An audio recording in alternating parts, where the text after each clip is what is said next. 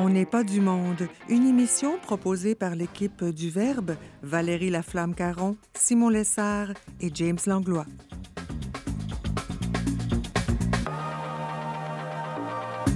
Aujourd'hui à l'émission, on réfléchit aux qualités d'un bon chef avec notre collaborateur Sylvain Aubé.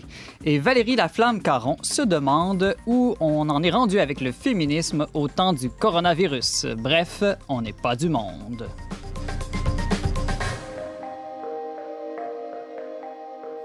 Bonjour à tous, bienvenue à votre magazine culturel catholique. Ici Simon Lessard pour cette édition spéciale dont n'est pas du monde en compagnie de mon équipe. Bonjour James et Valérie. Hey! Joyeuse Pâques encore, hein, parce qu'après tout, Pâques, ça dure huit jours et non un seul jour. Oui, il y, a une- il y a un octave, on appelle ça un octave de Pâques. Puis euh, même, on pourrait dire que le temps pascal dure 50 jours aussi, jusqu'à la Pentecôte. Donc, on peut souhaiter joyeuse Pâques euh, tout ce temps-là. Tout ce temps-là. Euh, hier, on a oublié de, de parler un peu de ce qu'on avait fait pendant notre congé de Pâques. Est-ce que le lapin de Pâques est passé chez toi, James? Mais C'est parce que je voulais tenir ça sous silence. J'ai tendu un piège au lapin de Pâques. non, non, hey, ma- je parlais de, de- de- de Jeanne, là, à qui on a commencé à donner du chocolat. Puis là, elle a mangé dimanche de Pâques. Elle a déjeuné avec deux œufs en chocolat. Mais. Ouais, le- je- fait que ce que j'ai fait dans mon temps pascal, euh, dans mon congé de Pâques, ça a été de gérer euh, l'après-chocolat. Gérer l'après-chocolat de ta fille. Jeanne. Et toi, Valérie, euh, un fait marquant durant Pâques? J'ai téléphoné à mes charmants pasto-élèves. euh, J'en ai appelé près d'une trentaine, euh, simplement pour leur souhaiter joyeuse Pâques. Ils se demandaient qu'est-ce que leur animatrice de pastorale faisait au téléphone. Euh, Je les ai sentis surpris, mais quand même euh, heureux. Donc, euh, les parents aussi avaient, euh, ont eu l'air d'apprécier, mais je pense que la personne qui était le plus contente de tout ça, ben, c'était moi. Hmm, De mon côté, j'ai eu une expérience assez unique que je ne pense pas jamais revivre dans ma vie. Donc, j'ai célébré la vigile pascale euh, avec deux prêtres à huis clos. On a fait toutes les, sept lectures au complet. On, on s'est forcé à chanter presque au complet du début à la fin toute la liturgie. Donc, c'était vraiment une atmosphère euh, particulière, très intense. Euh, donc, euh, en tout cas, on portait avec nous en communion tous les gens qui n'ont pas pu assister là, à, une, à une vigile pascale. Que C'est tout le contraire de moi qui, est même allé se coucher avant la fin de la vigile pascale euh, transmise par Internet? James. Mais Simon était là pour nous. oui, exact. James, as-tu quelqu'un à saluer aujourd'hui en ce mardi de Pâques? Oui, ben trois personnes. Euh, Jean-Pierre Marcelet qui nous a écrit un très beau message sur Facebook. Euh, Madeleine Bégin aussi. Et euh, Pierre Doré que j'ai rencontré avec sa conjointe récemment. Ben, en fait, lorsque je suis allé voter la dernière fois au provincial, c'est eux qui m'ont accueilli euh, dans les escaliers de la bibliothèque municipale. Ils m'ont reconnu à cause de l'émission Lumière du Monde. On s'est mis à jaser. Puis là, ils viennent m'écrire aujourd'hui pour me dire Hey, on écoute votre émission. Alors, merci de nous écouter euh, à tous. Merci de nous écouter. Et si des auditeurs souhaitent nous joindre, comment peuvent-ils le faire? En passant par euh, la page Facebook de, notre média Le Verbe, euh, vous pouvez nous écrire dans le message instantané, sinon par téléphone, le numéro sans frais partout au Québec, 1-800-447-2466 ou par courriel à onpdm, le verbe.com. Merci, James. Restez avec nous. Dans un instant, euh, nous parlons avec Sylvain Aubé.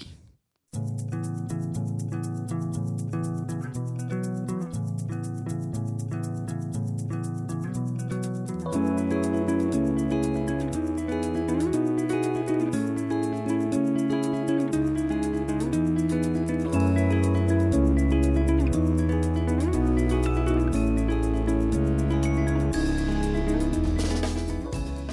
Une pandémie est peut-être avec une guerre le moment où les qualités des chefs politiques apparaissent avec le plus d'éclat. C'est maintenant plus que jamais que l'on se réjouit d'être gouverné par un bon chef ou que l'on regrette d'en avoir un mauvais. Mais qu'est-ce qu'un bon chef en fait?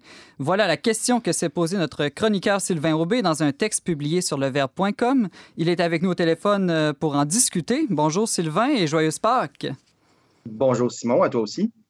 Euh, Sylvain, euh, dans ton texte que je mentionnais euh, d'entrée de jeu, qui est publié sur le tradeunionverbe.com, tu essaies de développer quelles sont les qualités d'un bon chef. Est-ce que c'est pas tout simplement une personne, disons, compétente et honnête?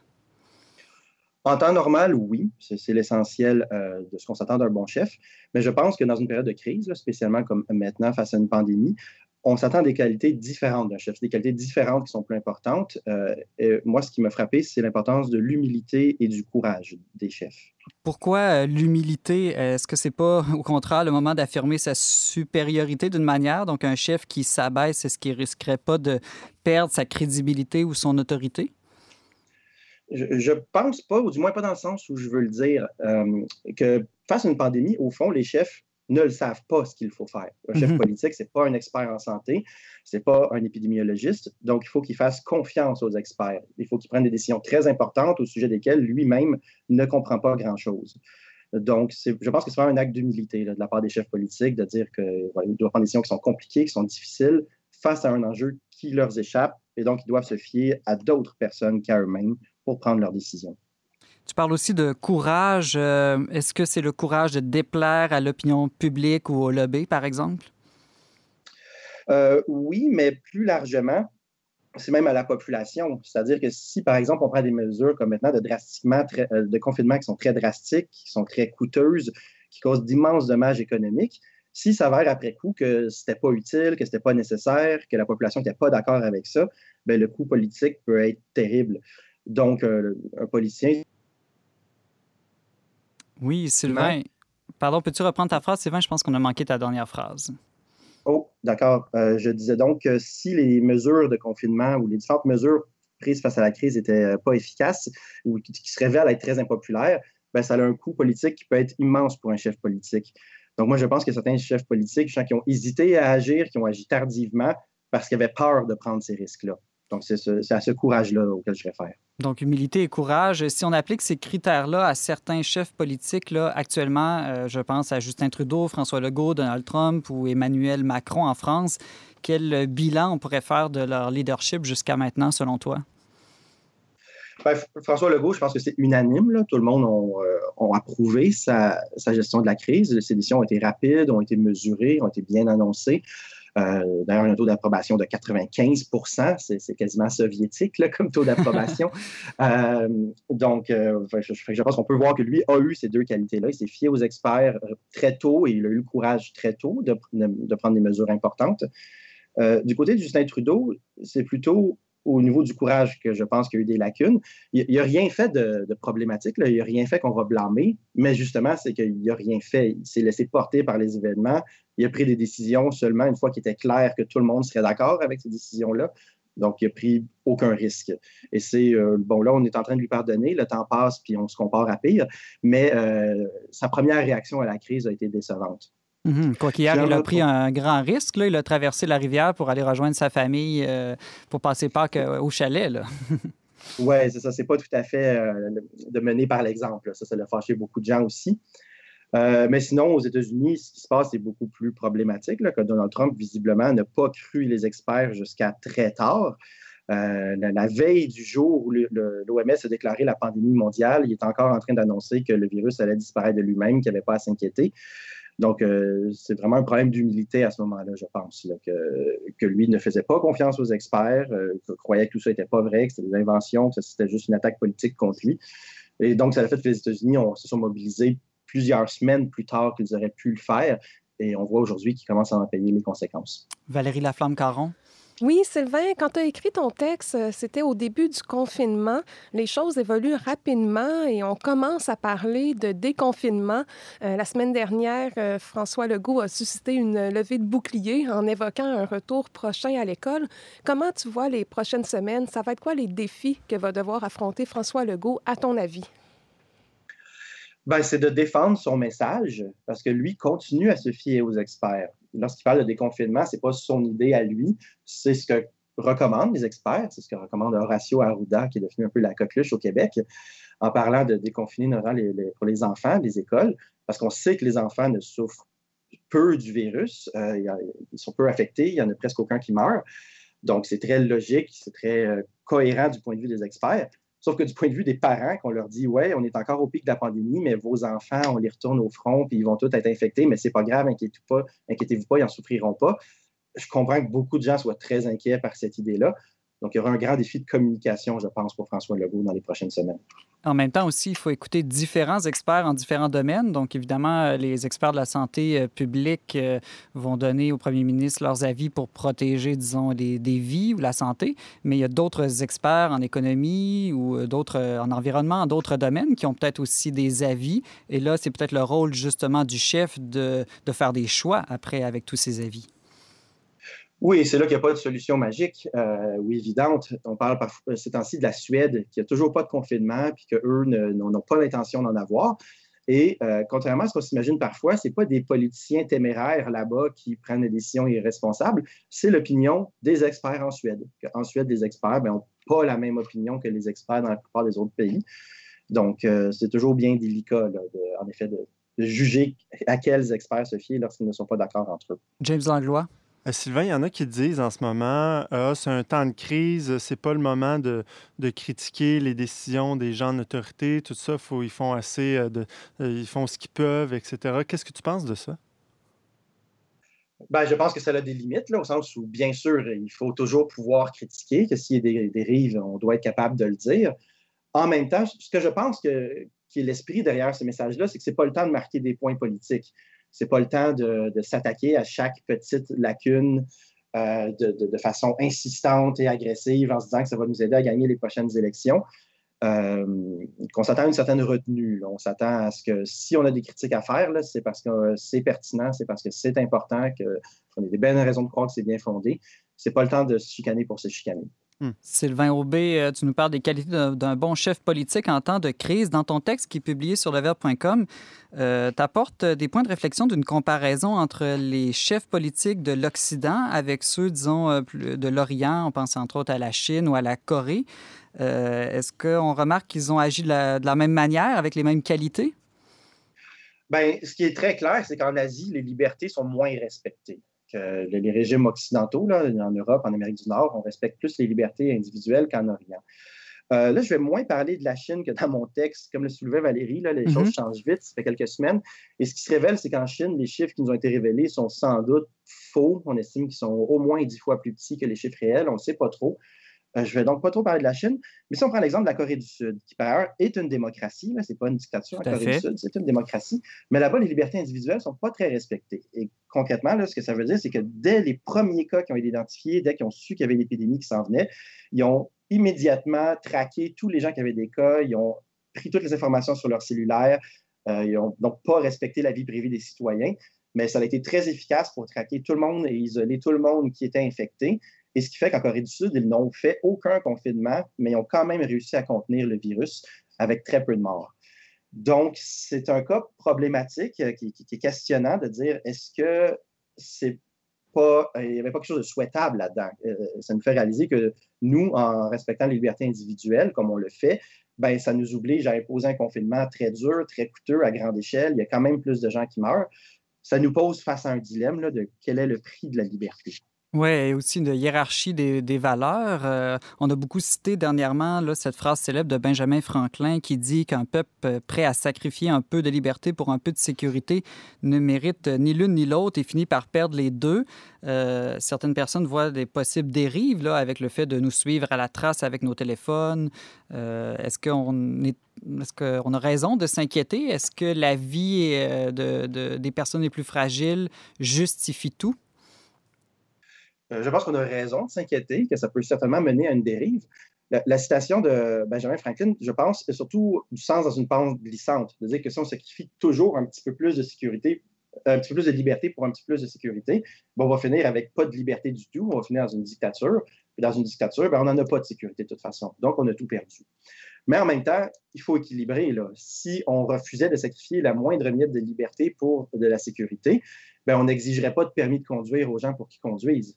Le fait d'avoir besoin d'un permis de conduire pour conduire, ben, c'est une limite à notre liberté pour, avoir de la sécurité et tout le monde s'entend pour dire que c'est raisonnable. Alors, je, vais, apporter une autre citation d'un auteur que moi j'aime beaucoup, mm-hmm. de G.K. Chesterton.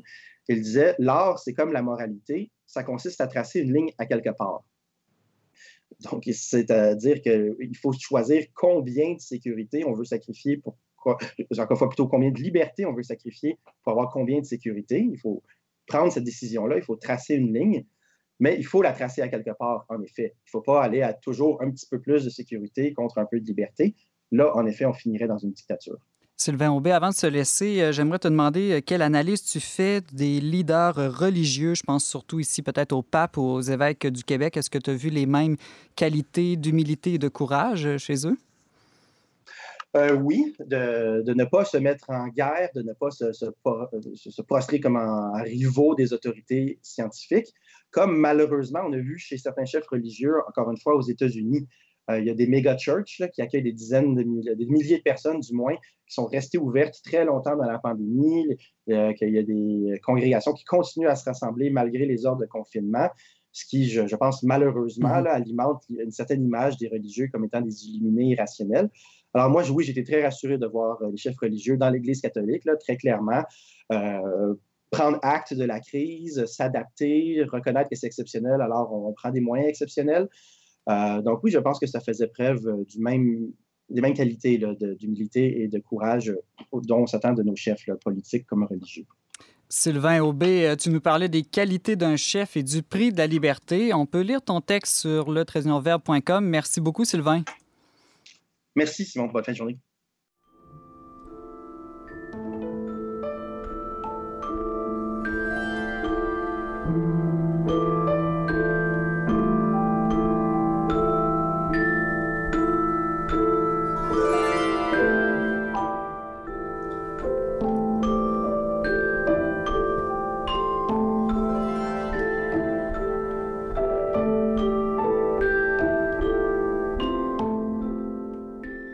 De retour en n'est pas du monde avec Simon Lessard au micro. C'est l'heure de notre chronique virale. Euh, Valérie, euh, une chose qu'on a beaucoup vu circuler sur les réseaux sociaux, c'est des, images d'animaux qui envahissent les villes. Moi, j'ai été frappé, par exemple, par euh, ces images de dauphins dans les canaux de Venise. Est-ce qu'on peut dire que c'est une bonne nouvelle pour la Terre d'un point de vue environnemental, ce qu'on vit en ce moment?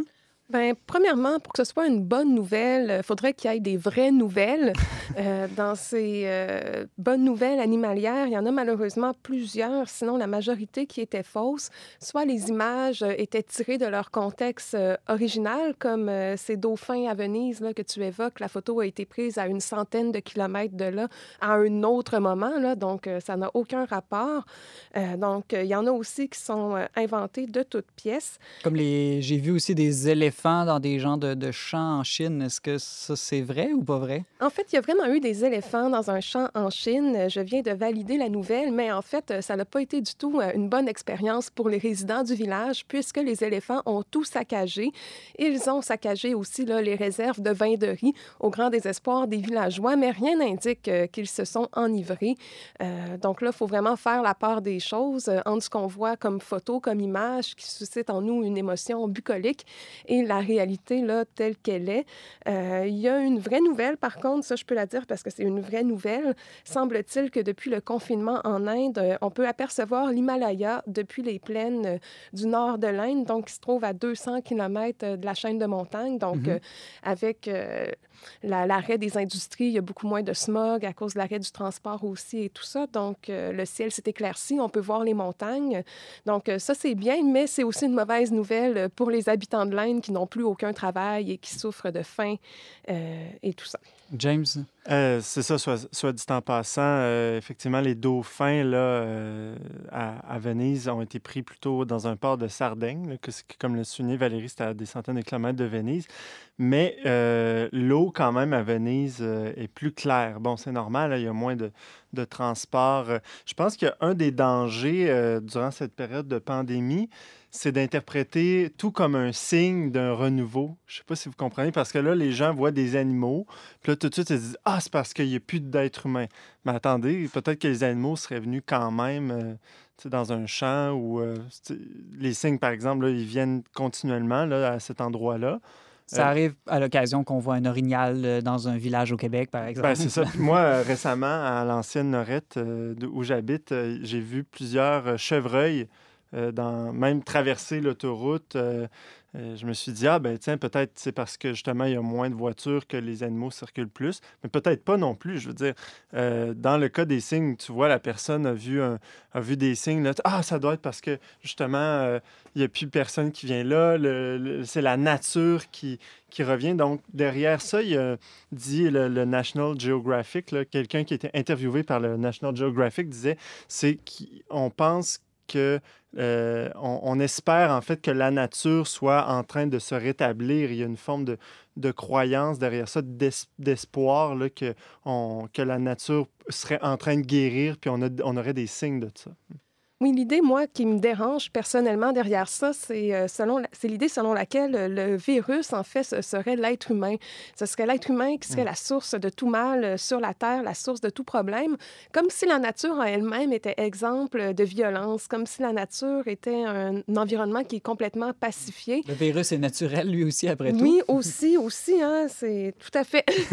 Bien, c'est naturel, mais quelqu'un, euh, il y a beaucoup de gens qui disent qu'en fait, ça serait à cause de notre comment je dirais, de notre abus écologique. Là, euh. hmm. Mais en même temps, j'ai lu euh, une interview avec un des plus grands scientifiques en Chine là, sur le sujet qui dit qu'il est encore beaucoup, beaucoup trop tôt pour se prononcer de manière hmm. précise sur l'origine du virus. Là. Hmm. Et je me pose aussi la question de, derrière ces images vraies ou fausses d'animaux qui envahissent les villes, les villages, les routes, euh, est-ce que c'est nécessairement une bonne nouvelle que les deux, que les, les animaux sauvages se retrouvent en zone urbaine et pour les animaux et pour les hommes. Comme tu le mentionnais, euh, Valérie, en Chine, c'était peut-être pas tout à fait une bonne nouvelle. Oui, puis euh, certainement, euh, moi, je crois qu'on a un rapport désordonné euh, avec la nature, avec tout ce qui nous entoure. Il y a plusieurs scientifiques qui ont dit que les élevages intensifs, par exemple, favorisaient la création de foyers d'éclosion pour différents virus. Et effectivement, ces élevages intensifs-là sont révélateurs, je crois, d'un appétit qu'on a hein, par rapport à, la viande. Par exemple, moi, je suis pas du tout vegan. Là, je consomme de la viande sur une base régulière et probablement trop, d'ailleurs euh, souvent, j'ai cette réflexion-là, comme quoi mon, mon, rapport à la viande n'est peut-être pas là, équilibré et peut-être pas juste. Euh, donc, je pense que ça révèle quand même quelque chose euh, de notre rapport à la nature, mais de là à dire que ce serait une punition divine ou une punition de la nature là, sur l'être humain, hein. il y a cette idée-là aussi. On aime ça donner un sens à, ce qu'on vit et des fois, on est un peu vite sur la gâchette, je crois. Donc, moi, je crois pas, là, c'est ça, à cette idée de punition divine que certains vont revendiquer au plan écologique, mais que d'autres personnes, comme aux États-Unis, par exemple, au Sud, vont voir vraiment comme une punition de Dieu. Je ne sais pas, James, toi, euh, qu'est-ce que tu en penses de ça?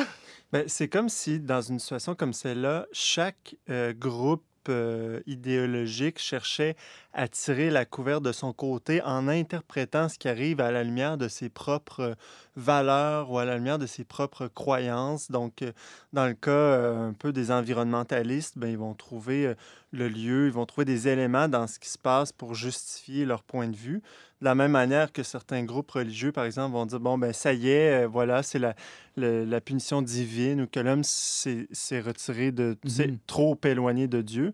Ce qui n'est pas... Euh, toutes ces, toutes ces façons de voir-là ne sont pas complètement fausses, c'est-à-dire qu'il y a des vérités, mais comme dans toute, euh, comme toute réalité, euh, il n'y a pas juste un angle pour analyser. Non, on a vu ça en politique aussi, où les nationalistes disent voilà, c'est la fermeture des frontières, on va revenir à l'État-nation. Les mondialistes vont dire non, non, c'est au contraire, il va falloir faire l'État mondial pour bien organiser les futures euh, pandémies. Mm. les, les, ceux qui sont contre l'immigration en ont profité pour dire qu'il fallait éviter les mouvements de population, etc. Donc, il y a toujours ce danger-là de récupérer la crise pour mousser sa, son, son propre agenda qu'il soit bon, vrai ou faux, d'une manière. Soit dit en passant, il ne faut pas être, euh, faut pas euh, mal interpréter les gens qui ont, qui ont partagé les, les on peut dire, les fausses nouvelles d'animaux. Là, ils n'ont pas fait ça de, euh, avec mauvaise foi. C'est des gens qui, bon, euh, qui ont été interviewés aussi par le National Geographic, puis ils disent, bon, mais je ne savais pas, j'ai voulu faire ça parce que, euh, justement, moi, j'ai vu ça passer, puis je l'ai repartagé à mon tour, des gens qui avaient une certaine autorité sur les... Ça pose une question sur les fausses nouvelles, justement. Il y en a beaucoup qui circulent ces temps-ci, et on peut se demander si on n'est pas plus prompt à croire une fausse nouvelle quand elle annonce ce qui, de notre point de vue, apparaît comme une bonne nouvelle. Oui, puis on s'est fait avoir aussi en Église. Hein. Il y a eu euh, cette fausse nouvelle, malheureusement, qui renvoyait à un prêtre euh, en Italie, je crois, qui était décédé euh, après avoir donné son ventilateur pour lequel les paroissiens s'étaient cotisés, donc qui aurait donné sa vie. Là, son respirateur. Oui, c'est ça, son respirateur et sa vie, hein, par le fait même.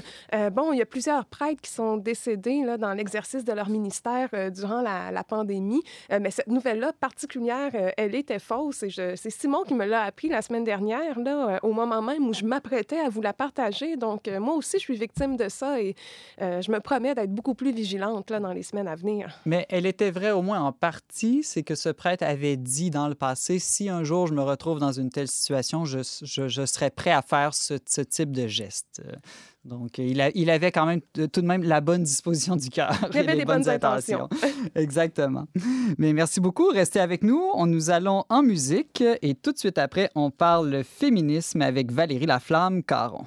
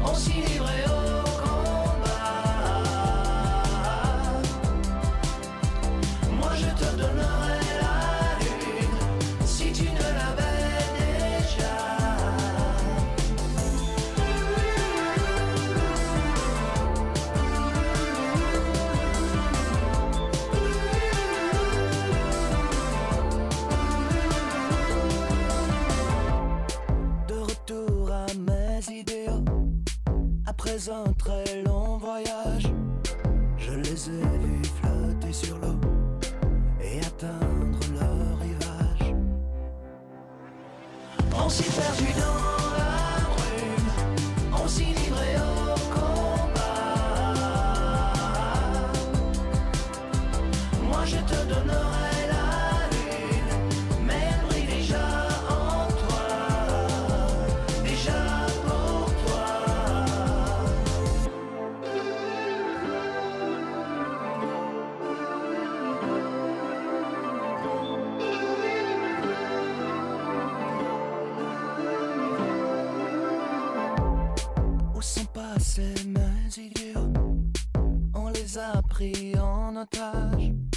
en oubliant mes idéaux.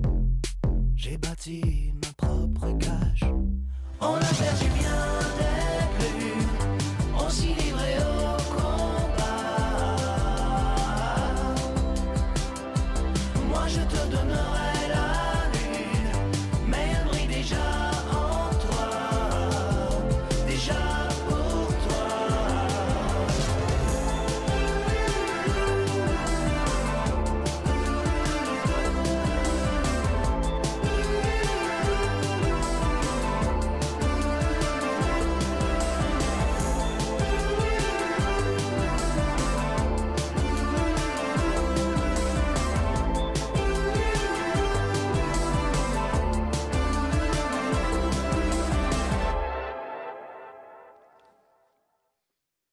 Vous êtes toujours avec Simon Lessard au micro d'On n'est pas du monde. C'était Dumas avec euh, sa chanson Nos idéaux.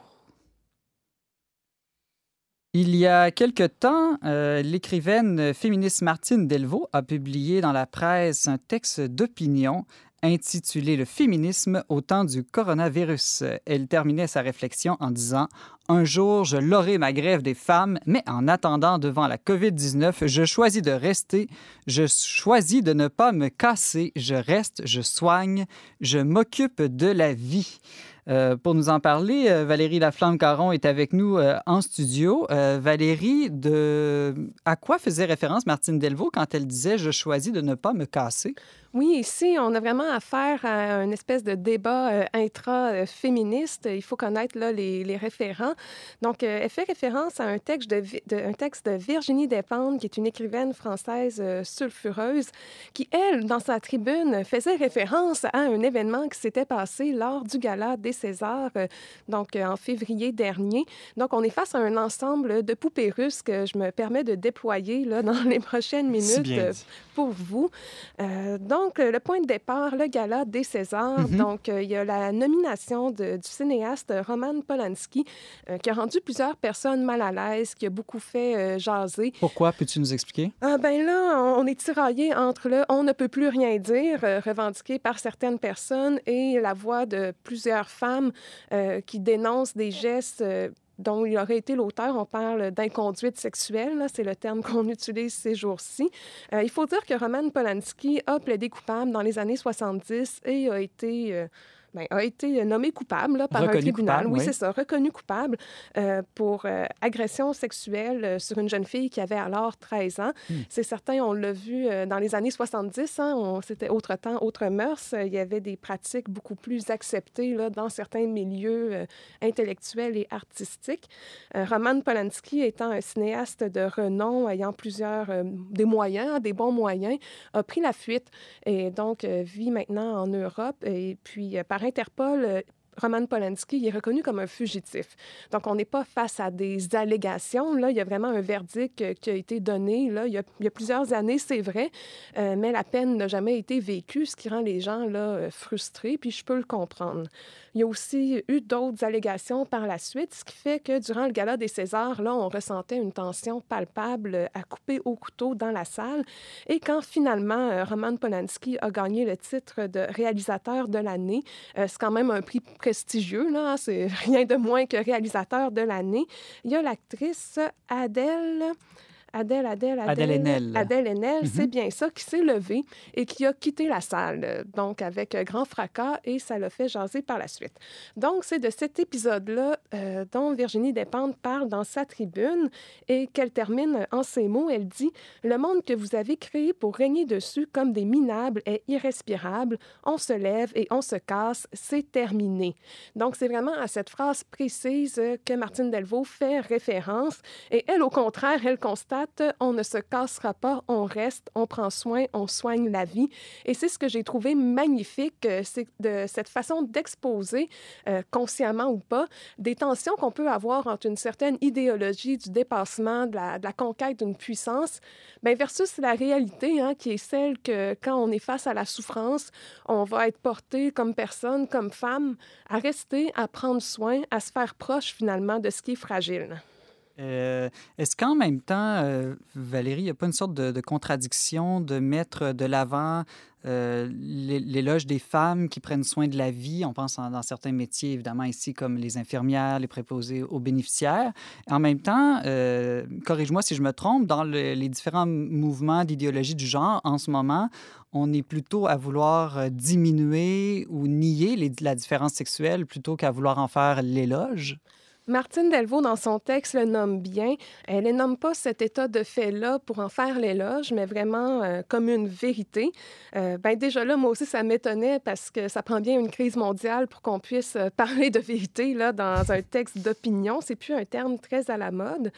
Euh, mais là-dessus, Ma- Martine Delvaux, je, le- je la suis. je pense qu'elle décrit des phénomènes réels. J'en ai parlé quand je, je référais aux anges gardiens. hein. Pour moi, c'est des flatteries qui, oui, sont agréables à recevoir, mais qui me dérangent parce que souvent, on s'en sert pour mettre les femmes sur un piédestal, pour qu'elles y restent. On va utiliser le registre de la vocation un peu pour occulter tous les efforts, puis le travail réel qui est fait par ces femmes-là, puis que- qui est aussi un vrai sacrifice, finalement, euh, pour son, de son bien-être au détriment des autres. C'est une chose vraie, c'est une chose belle, mais ce serait pour moi insuffisant d'en rester là. On- Est-ce que, ça, est-ce que ça veut dire qu'on peut jamais faire l'éloge de personne parce que derrière tout éloge, il y aurait une double ou mauvaise intention? Bien, je crois que les bottines doivent suivre les babines, comme on dit si bien au Québec. Et hier, euh, j'étais très contente de voir François Legault justement reconnaître qu'il était inacceptable que des préposés aux bénéficiaires qui s'occupent euh, difficilement des personnes âgées gagnent à peine plus que le salaire minimum et vivent euh, donc sous le seuil de pauvreté. Moi, c'est quelque chose qui m'interpelle. Puis j'étais contente finalement qu'on reconnaisse qu'on doit euh, donner plus que des encouragements, finalement. Valérie Laflamme-Caron, euh, tu nous parles du féminisme au temps du coronavirus. Euh, si donc les femmes ne doivent pas se casser là, en ce temps de crise, que, que, que doivent-elles faire ou plutôt comment pouvons-nous les mettre en valeur? Ben, en fait, moi, je pense qu'on doit premièrement assumer qu'on ne va pas se casser. Euh, dans son texte, Martine Delvaux euh, parle du deuil de la grève.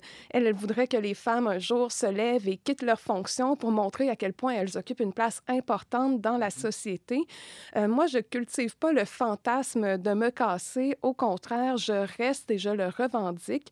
je pense que si les femmes désertent l'espace du soin des plus vulnérables, au nom de quoi elles pourraient demander aux hommes de les y rejoindre. Ah, moi, je fais le mouvement inverse. Je reste et je demande aux hommes de me rejoindre. Puis là, je dis aux hommes, euh, bon, vous comprenez là, que j'appelle personne le soir pour inviter chez moi et tout ça.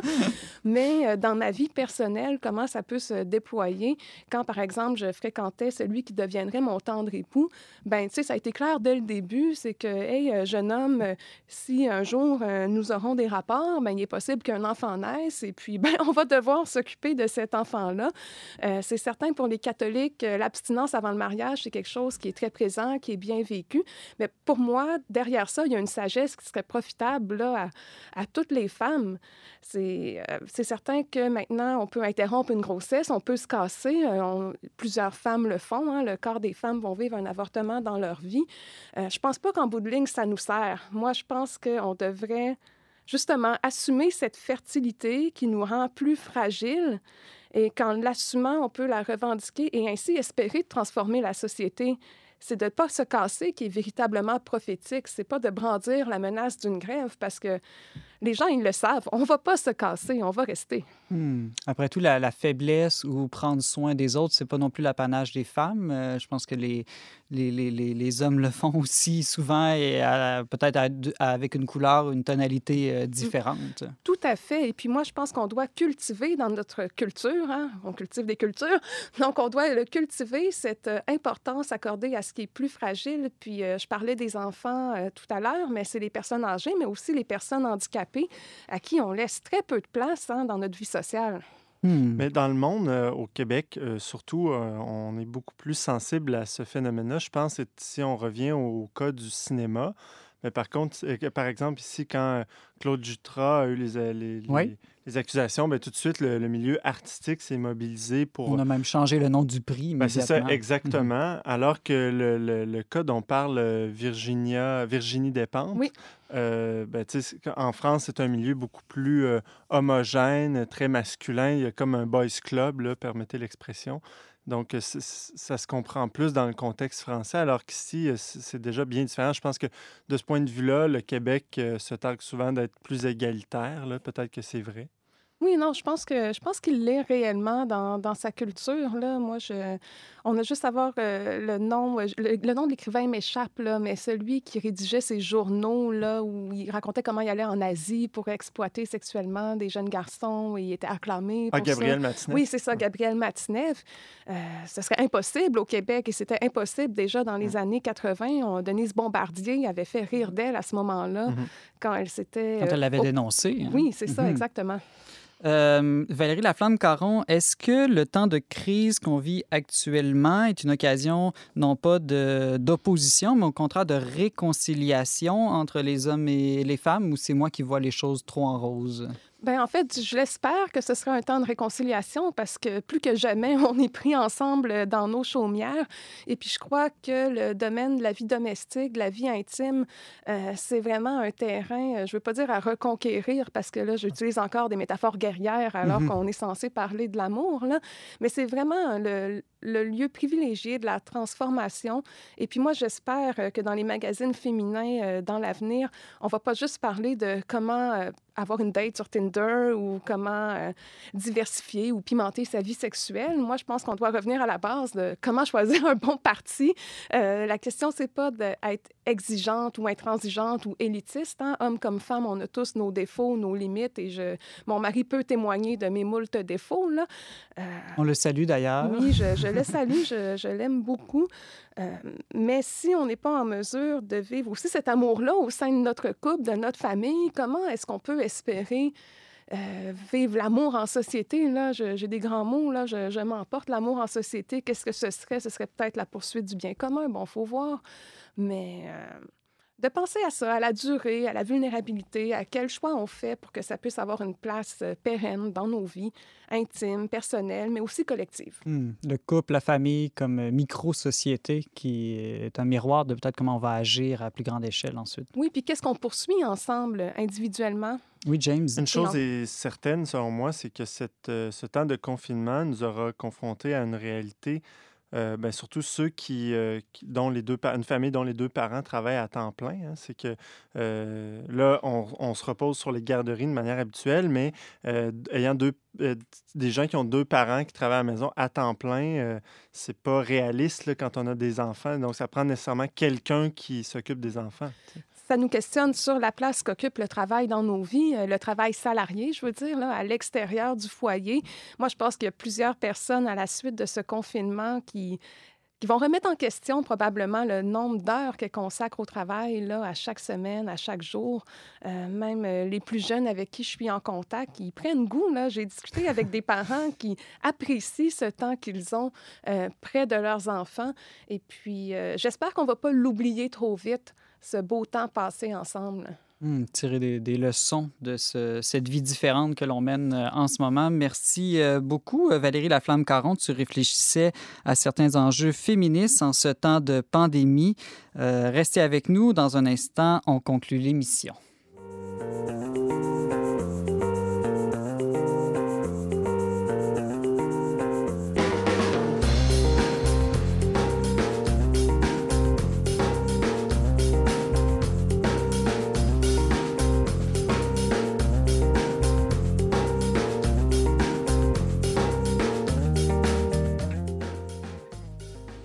Avant de se quitter, euh, quelques suggestions de mes co-animateurs. Euh, James, euh, tu suggères d'ouvrir un poulailler chacun chez soi? Absolument. Mais moi, c'est quelque chose que je porte depuis quelques années, mais euh, voilà, on parlait plutôt dans l'émission du retour des, des mm-hmm. fausses nouvelles, du retour des animaux. Mais pourquoi pas faire revenir euh, les poules chez soi? Mais il y a en fait un véritable engouement en ce moment au Québec euh, par rapport à ça. Et il y a même un, permaculteur qui donne une formation en ligne qui s'appelle Martin. Martin offre une compagnie qui s'appelle NeoTerra. Donc, il offre gratuitement ce temps de confinement des, des conférences en ligne euh, laquelle j'ai suivi d'ailleurs récemment. Et puis, ça a tellement fait fureur, ça s'attendait vraiment pas ça. Il y a eu 1500 personnes euh, connectées dans sa conférence euh, en direct sur YouTube le 1er avril dernier. Et là, il, décide de réitérer. Donc, ceux qui seraient intéressés peut-être ou qui seraient curieux, voir comment, qu'est-ce que, qu'est-ce que ça représente avoir des poules chez soi, bien, il redonne l'atelier en ligne le 22 avril à 19h. Pour toutes les infos, vous pouvez aller sur sa page NeoTerra Facebook ou neo-terra.ca. J'imagine que c'est une belle activité pédagogique à vivre avec des enfants aussi, de s'occuper des, des, poules comme ça. Absolument, ben oui. Puis c'est bon aussi pour euh, justement juste s'approvisionner sa famille en, en frais. Là? Je ne sais pas si tu as la réponse, James, mais est-ce que c'est permis dans la plupart des grandes villes au Québec? Oui, oui, oui, dans la plupart des grandes villes. Euh, Québec, je suis certain. Pour Montréal, je pense que oui aussi. Mais tu sais, c'est ça, il y a des. Il y a des à vérifier quand même avant d'acheter son poulailler. Valérie, une suggestion? Oui, parlant de femmes qui se cassent ou qui ne se cassent pas, pour donner suite à ma chronique, moi, je vous recommande chaudement le roman La femme qui fuit, écrit par Anaïs Barbeau-Lavalette. Euh, si vous ne l'avez pas lu, c'est vraiment un must. Euh, Anaïs Barbeau-Lavalette, si vous ne le saviez pas, elle est la petite fille du peintre Marcel Barbeau et de la poétesse Suzanne Meloche, qui ont été là dans... Ben, Marcel Barbeau a signé le manifeste le du... refus global, oui, c'est ça, mhm. exactement. Et Suzanne Meloche, elle l'a signé, elle a enlevé sa signature. Bon, euh, c'est son choix. Et en fait, les deux, euh, le couple d'artistes, ont abandonné leurs enfants, donc hmm. dans les années 50, euh, pour être en mesure de vivre la vie d'artiste dont ils rêvaient. C'est certain que la société à cette époque-là était assez contraignante. Et puis Anaïs Barbeau-Lavalette euh, s'est souvent questionnée, en fait, à propos de cette grand-mère qu'elle n'aura jamais connue et qui a tout quitté pour vivre la, vie, c'est ça, telle qu'elle l'entendait. Et puis elle a fait une enquête finalement sur l'histoire de sa grand-mère et c'est le fruit de, de cette enquête-là qu'elle nous livre dans dans un roman qui est un roman très poétique, qui est magnifique, magnifiquement écrit, ça se lit très bien. Peux-tu nous rappeler le titre et l'auteur, s'il te plaît? La femme qui fuit d'Anaïs Barbeau-Lavalette. Et moi, je me croise les doigts pour qu'on en fasse éventuellement un film. C'est vraiment une histoire qui mérite d'être racontée. Très intéressant. Merci beaucoup, euh, Valérie. Et euh, demain, à l'émission, on parle école à la maison avec Aubert Martin et la nutritionniste Pascal Bélanger nous livre ses trucs pour que notre cuisine ne devienne pas, elle aussi, une zone de crise. Merci d'avoir été avec nous aujourd'hui. Vous pouvez en tout temps écouter et partager cette émission en balado-diffusion. Je remercie mes deux fantastiques co-animateurs, James Langlois et Valérie Laflamme-Caron. Merci aussi à Mario Blouin pour les choix musicaux et à Jacqueline Sanson à la régie. On se retrouve demain, même heure, même antenne, pour une autre édition d'On n'est pas du monde.